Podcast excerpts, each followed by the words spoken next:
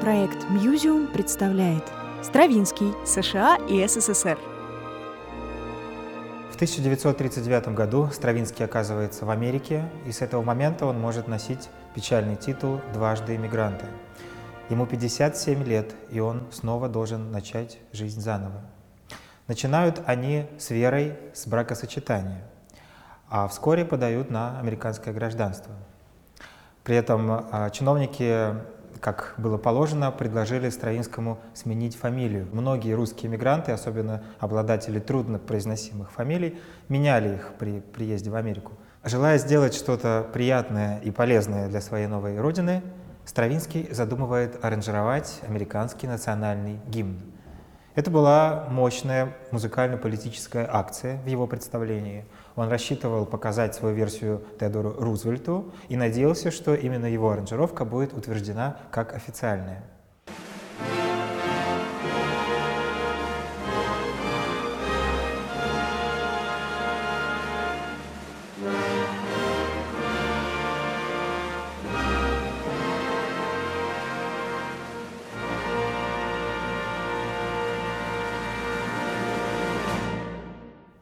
Увы, Белый дом ответил быстрым, вежливым отказом. Спустя три года Стравинский снова поплатился за свои добрые намерения. Он исполнил гимн в Бостоне, и публика в зале по привычке поднялась, чтобы запеть. Но запеть не смогла, настолько непривычной оказалась аранжировка Стравинского. История просочилась в прессу, и на следующий вечер, на следующий концерт Стравинского в зал пришли 12 офицеров полиции – они пришли к Стравинскому в гримерку и предупредили, что если он не снимет свой гимн с исполнения, то будет оштрафован либо арестован. Стравинский подчинился. Вообще за свою жизнь Стравинский сделал аранжировки трех национальных гимнов. И это были гимны как раз тех стран, которые давали ему гражданство, либо по праву рождения, либо позднее.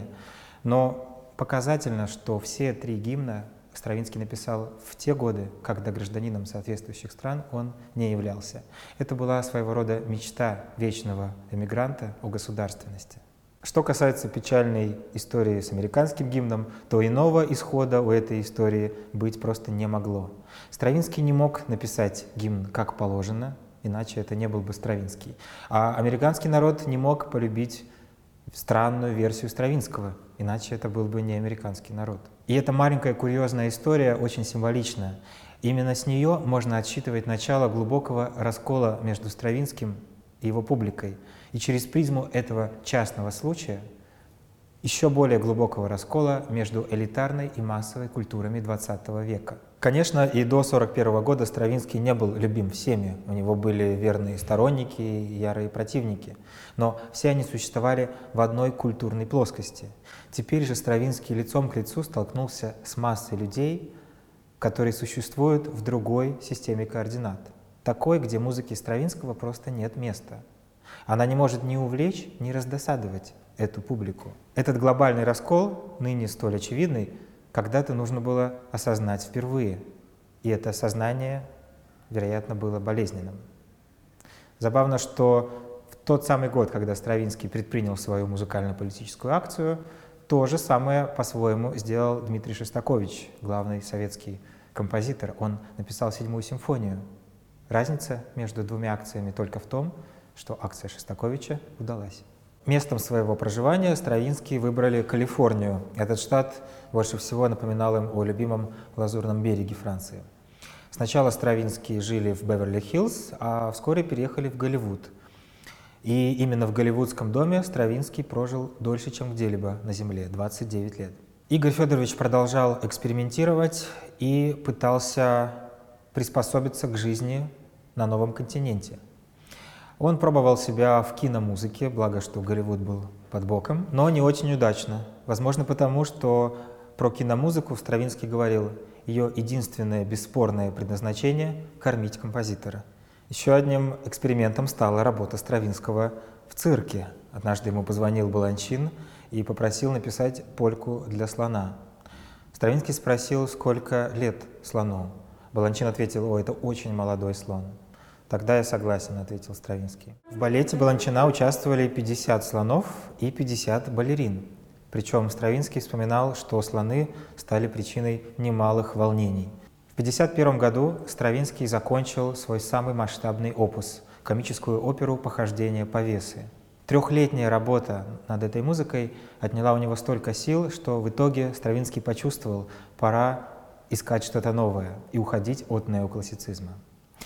Тем временем в его доме появился новый человек по имени Роберт Крафт. Это молодой дирижер, который боготворил Стравинского и хотел поучиться у него лично. Игорь Федорович избрал Крафта в свои секретари, благодаря чему мы получили шесть занимательных книг бесед Стравинского и Крафта. Крафт не только учился у Стравинского, но и обсуждал с ним новую музыку, музыку нововенцев, которой тогда увлекалась вся американская европейская музыкальная молодежь. С Арнольдом Шонбергом Стравинского связывали давние и не очень благоприятные отношения, но в 1951 году Шонберг умер, и по странному стечению обстоятельств на следующий год Стравинский начал экспериментировать с его системой композиции под названием «серийная техника».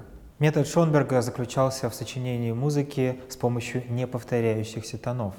Это, казалось бы, довольно искусственная система очень широко распространилась в 20 веке. Но никто не думал, что великий Стравинский пойдет по тому же пути. Игорь Федорович в очередной раз шокировал свою публику. Он развернулся в новом, неожиданном направлении. При этом, с одной стороны, он как бы подчинился чужому изобретению, с другой же стороны, он подчинил это изобретение себе, потому что его серийная музыка все равно продолжает звучать как музыка Стравинского.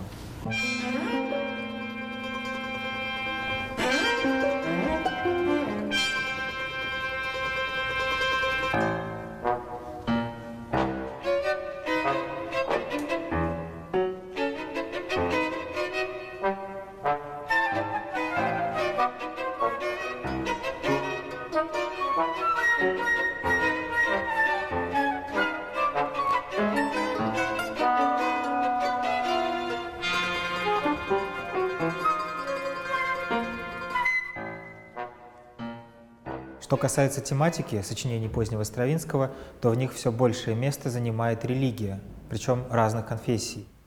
Стравинский предстает настоящим музыкальным экуменистом. Например, он берет свои русские хоры 20-х годов «Отче наш, верую, Богородица, Дева, радуйся», подкладывает под них латинский текст, превращая их в католические песнопения, и при этом почти не меняет музыку. В 1962 году по приглашению Тихона Хренникова Стравинский приезжает в Советский Союз. Впервые за 48 лет он вступает на московскую землю. Роберт Крафт вспоминал, что в эти дни Игорь Федорович как будто сошел с ума, по его словам. Он преобразился до неузнаваемости, он вспомнил хорошо забытые русские привычки и потом еще долгое время говорил по-русски после отъезда из России. Советская музыкальная общественность запомнила эти три недели пребывания Стравинского навсегда. До сих пор можно услышать от представителей старшего поколения самые невероятные истории, связанные с приездом Игоря Федоровича. И многие были в восторге, в частности, от его остроумия, с которым смогли познакомиться только тогда. Хорошо известный ныне композитор Владимир Мартынов, которому тогда было 16 лет, получил уникальную возможность остаться наедине со Стравинским – благодаря своему отцу, секретарю Союза композиторов. Он ждал от своего кумира какого-то наставления, какого-то сигнала, который помог бы ему раскрыться в будущем. Стравинский как будто почувствовал момент, подозвал Мартынова поближе и шепнул ему, «Вы знаете, молодой человек, я очень страдаю диареей. У меня проблемы с приемом лекарств, очень сложные дозировки, и вот особенно перед концертами возникают у меня такие сложности. Владимир Иванович был обескуражен, а в скором будущем обнаружил, что болезнь Стравинского ему передалась. Здоровье Стравинского в последние годы постоянно ухудшалось, и в какой-то момент он решается на особый для каждого композитора шаг. Он пишет реквием. В случае Стравинского это очень необычный реквием. Он короткий и страшный. Сам Стравинский говорил, это мой карманный реквием.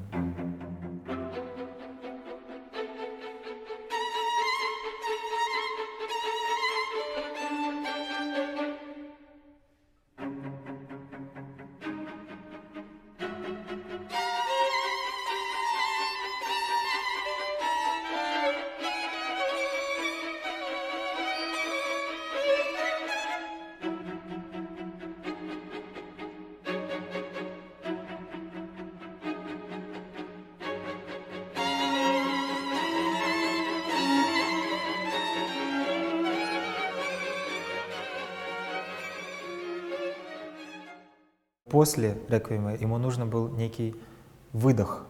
И таким выдохом стало последнее сочинение Стравинского под названием «Совенок и кошечка». Эту крошечную песенку, написанную на детские абсурдистские стихи Эдварда Лира, Стравинский посвятил своей жене Вере. По сюжету совенок и кошечка отправляются в плавание на лодке, причем берут с собой немного меда и кучу денег. Совенок играет на гитаре и поет серенаду своей возлюбленной. Они приезжают на остров и совершают бракосочетание после долгого-долгого ожидания. Понятно, что эта серенада старика Стравинского была не только подарком Вере, но и маленьким автобиографическим рассказом. Кстати, мед и деньги здесь пригодились особенно, потому что лакомство и материальные ценности всегда были двумя слабостями Стравинского.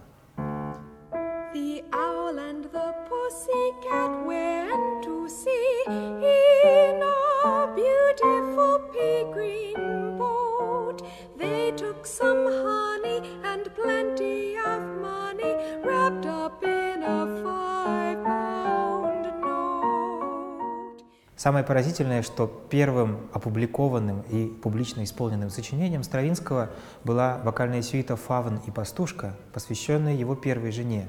Сочиняя «Совенка и кошечку», Стравинский еще не знал, что это будет его последняя работа. Но судьба распорядилась так, что между первым и последним опусами Стравинского образовалась галантная арка. Последние годы жизни Стравинского были омрачены тяжелой болезнью сначала тела, а затем и мозга, и самое страшное для него было то, что он больше не мог сочинять.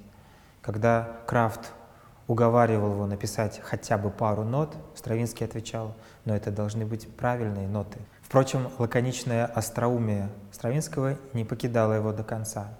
Его племянница Ксения вспоминает, как приехала к уже тяжело больному, сидящему неподвижно в кресле композитору, и стала ласково уговаривать его – Игорь Федорович, приезжайте в Советский Союз, вас так там любят, так ждут, всем так понравился ваш приезд, приезжайте еще.